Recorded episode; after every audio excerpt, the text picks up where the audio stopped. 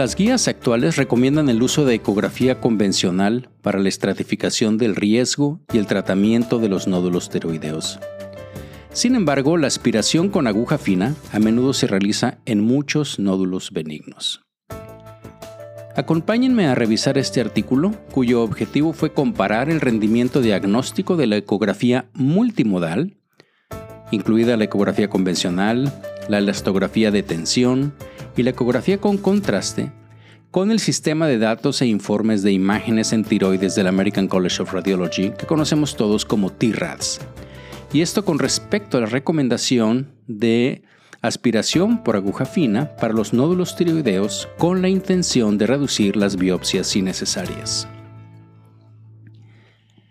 Bienvenidos a Memorándum, un espacio que, bueno, como ustedes ya conocen, pues aquí lo dedicamos a la revisión de artículos científicos, prácticamente todos ellos relacionados con nuestra especialidad, la radiología, y a veces, pues obviamente también revisamos artículos de opinión, editoriales, artículos que aparecen en otras revistas, pero que tienen que ver con nuestra especialidad.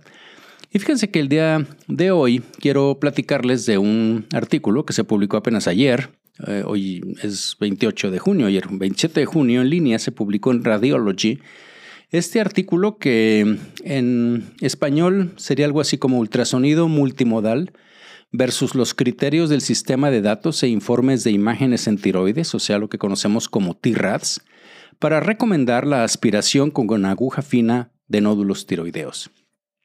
Este es un artículo que se publicó, eh, o que es un trabajo, pues, que se hizo en nueve instituciones, nueve hospitales en China, y como les digo, apenas se publicó ayer, y aquí en el podcast y en el YouTube les voy a poner el DOI y la, la relación para que puedan entrar si les interesa. Es Open Access este artículo.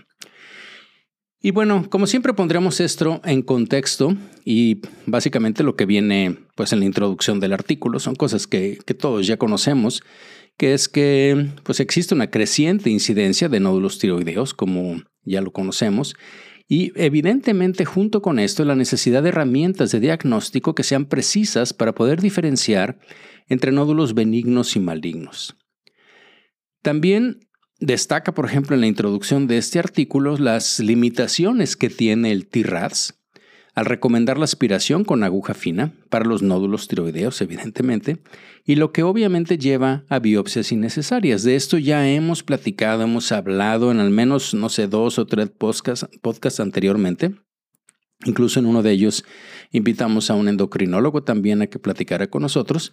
Pero bueno, este artículo en particular propone el uso de lo que se llama la ecografía multimodal, que combina la ecografía convencional, que ya todos obviamente conocemos, pero con técnicas adicionales como la elastografía o inclusive la ecografía con contraste para mejorar, obviamente, o la intención de estos es mejorar la precisión diagnóstica de los nódulos tiroideos y así, obviamente, reducir las biopsias que sean innecesarias.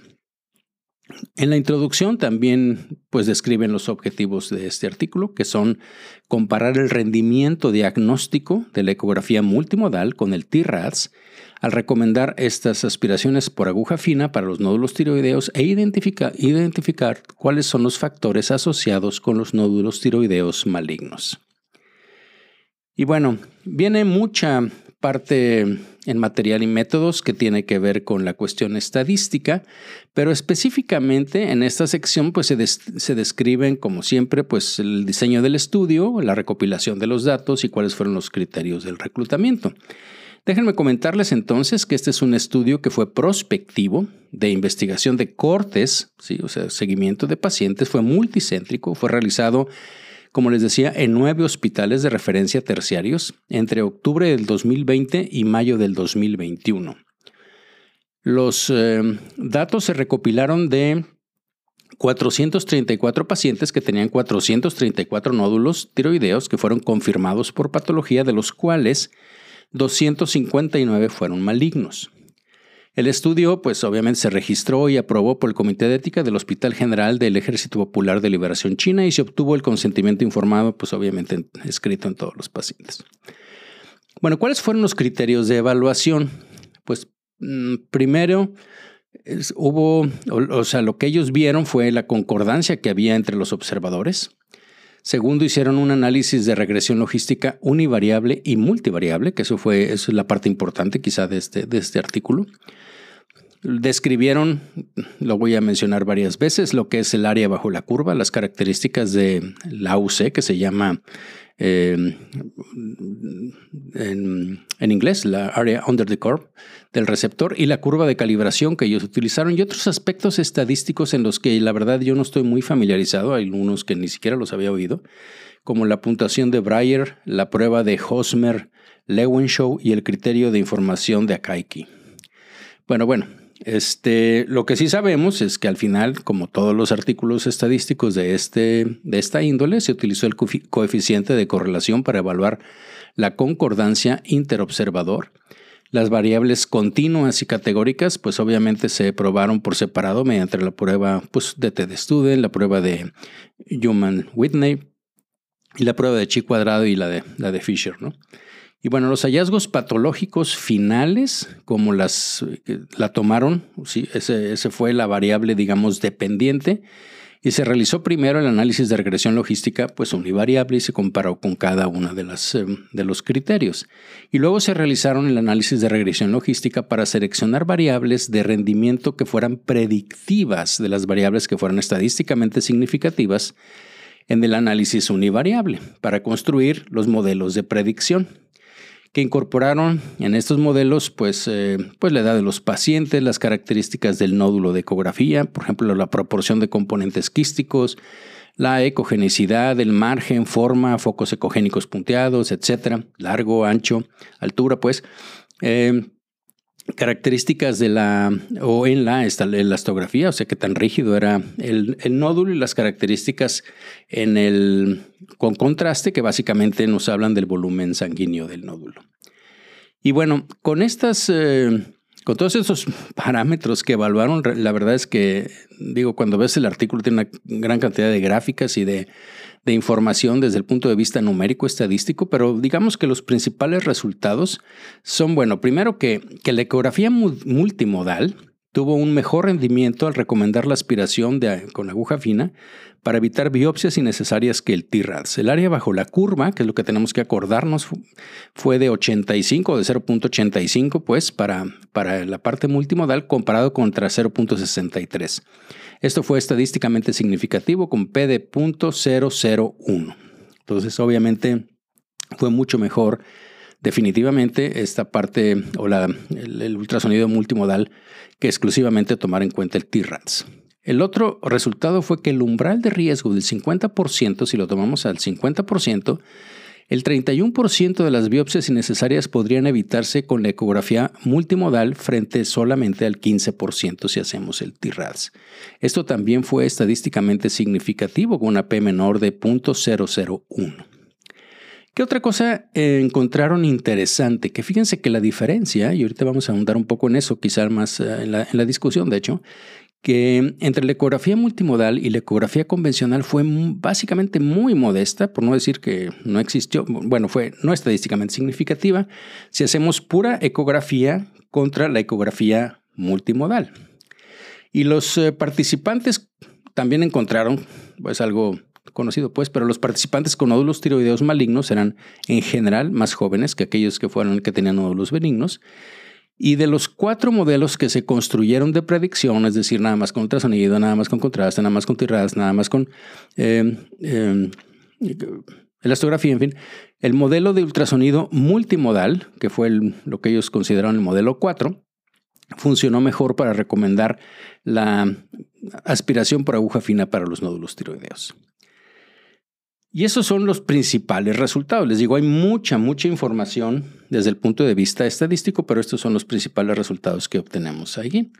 Y entonces, si ya vamos a la, a la parte de discusión, de análisis del artículo, bueno, pues, ¿qué es lo que, lo que ellos concluyen? ¿Qué es lo que discuten? Pues, pues que la ecografía multimodal, evidentemente, como ya les comenté, tuvo un mejor rendimiento al recomendar la aspiración con aguja fina para los nódulos tiroideos comparado con el TRADS un área más alta bajo la curva, con ese punto 85 contra punto 63, y una mayor proporción de procedimientos de biopsias que se evitaron o que se evitarían si seguimos esta parte. ¿no? La diferencia también mencionan ellos, entre la ecografía multimodal y la ecografía convencional fue muy modesta, como yo les decía hace ratito. Y entonces los autores sugieren que en estudios futuros lo que deberíamos, y ellos lo van a hacer, centrarnos pues, es en identificar quién podría beneficiarse de la elastografía por ultrasonido o de la ecografía con contraste, porque aquí a todos se les hizo todo, ¿sí? O sea, la parte multimodal, lo cual evidentemente pues lleva más tiempo y evidentemente lleva más costos y tienes que analizar más cosas, ¿no? Pero aunque no hubo diferencia entre ellos, lo que, lo que no supieron o lo que no pueden decirnos es qué pacientes o con qué características de nódulos podríamos decir, ¿sabes qué? A este le voy a hacer elastografía, lo cual es prácticamente simple, ¿no? Es un botón. Pero yo creo que la otra parte es la de medios de contraste, si utilizamos o no medios de contraste. ¿Ok? Em, pues la otra cosa es que el estudio encontró que los eh, participantes con nódulos tiroideos malignos eran más jóvenes que aquellos con nódulos benignos, lo cual es pues consistente con estudios previos ya. Y el estudio también encontró que la proporción de componentes quísticos, focos ecogénicos punteados, ecogenicidad hipoecoica, o sea que fueran hipoecoicos, pues, forma más alta que ancha, márgenes irregulares, rigidez y bajo volumen de sangre, pues evidentemente que eran más frecuentes en nódulos malignos que en los benignos. Y bueno, los autores también de alguna manera sugieren que esta ecografía multimodal puede permitir, digamos, una mejor estratificación del riesgo de estos nódulos tiroideos y reducir lo que son las biopsias innecesarias. Y obviamente esto, pues ellos dicen que generaría pues eh, ahorros en los costos, evidentemente, y mejores resultados para los pacientes. No tenemos que biopsiar a todos los pacientes. Como siempre, pues este estudio tiene algunas limitaciones que lo primero pues es que no tiene una validación externa y el hecho de que el estudio se realizó solamente en una población china pues no permitiría, digamos, la generalización de los hallazgos a otras poblaciones, aunque probablemente podemos, podemos pensar que pudieran ser los mismos hallazgos, pues evidentemente desde el punto de vista científico no lo podemos generalizar. Y bueno, pues este es, este es el resumen de este artículo que, como les digo, apenas se publicó ayer, pero se me hizo muy interesante compartirlo con ustedes, sobre todo por todo este contexto epidemiológico de, de lo que está pasando con el nódulo tiroideo, de lo mucho que se está publicando. De hecho, eh, uno de los artículos que estaba preparando para platicar con ustedes se publicó unos días antes, apenas el día 20 de junio, también en Radiology, está en línea, de hecho, si lo quieren ver y que tiene que ver, también es de unos autores chinos, con la generalización y rendimiento diagnóstico de los modelos de inteligencia artificial para la ecografía tiroidea. Evidentemente aquí es, em, es una parte, digo, el resultado ya se lo pueden imaginar, la inteligencia artificial fue bastante buena. Hay muchos otros, eh, muchos artículos que están publicando, de hecho me, me, tocó... Eh, pues estar muy cerca de dos congresos, uno que fue en Londres, otro que fue en Italia, que tuvieron que ver específicamente con nódulos tiroideos, el de Italia con tratamientos ablativos para nódulos tiroideos. Y de hecho, a lo mejor estaba pensando hacer un podcast con dos o tres de los asistentes a ese congreso, tanto clínicos como radiólogos, para hacer una, pues un análisis de lo que se platicó allá y, bueno, evidentemente compartirlos con ustedes. Pero bueno, entonces Espero que haya sido de su interés. Este a mí me pareció muy importante. Las implicaciones clínicas del estudio que analizamos hoy, pues son, como les decía, que la ecografía multimodal puede permitir una mejor estratificación del riesgo de los nódulos tiroideos y reducir las biopsias innecesarias. Esto ahorraría costos, sería mucho mejor para nuestros pacientes.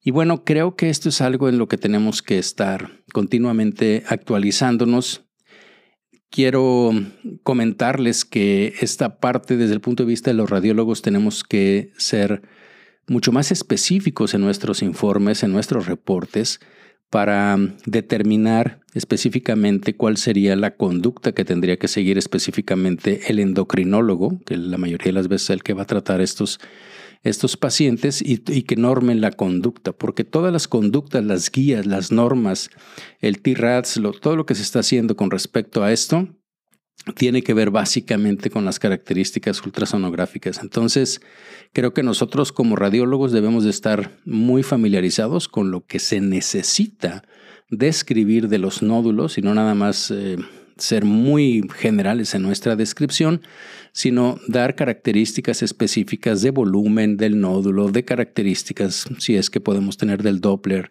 de todas las otras que se necesitan para, por ejemplo, caracterizar el, el T-RADS y específicamente ahora si añadimos otras modalidades como podrían ser la elastografía o el uso de medios de contraste.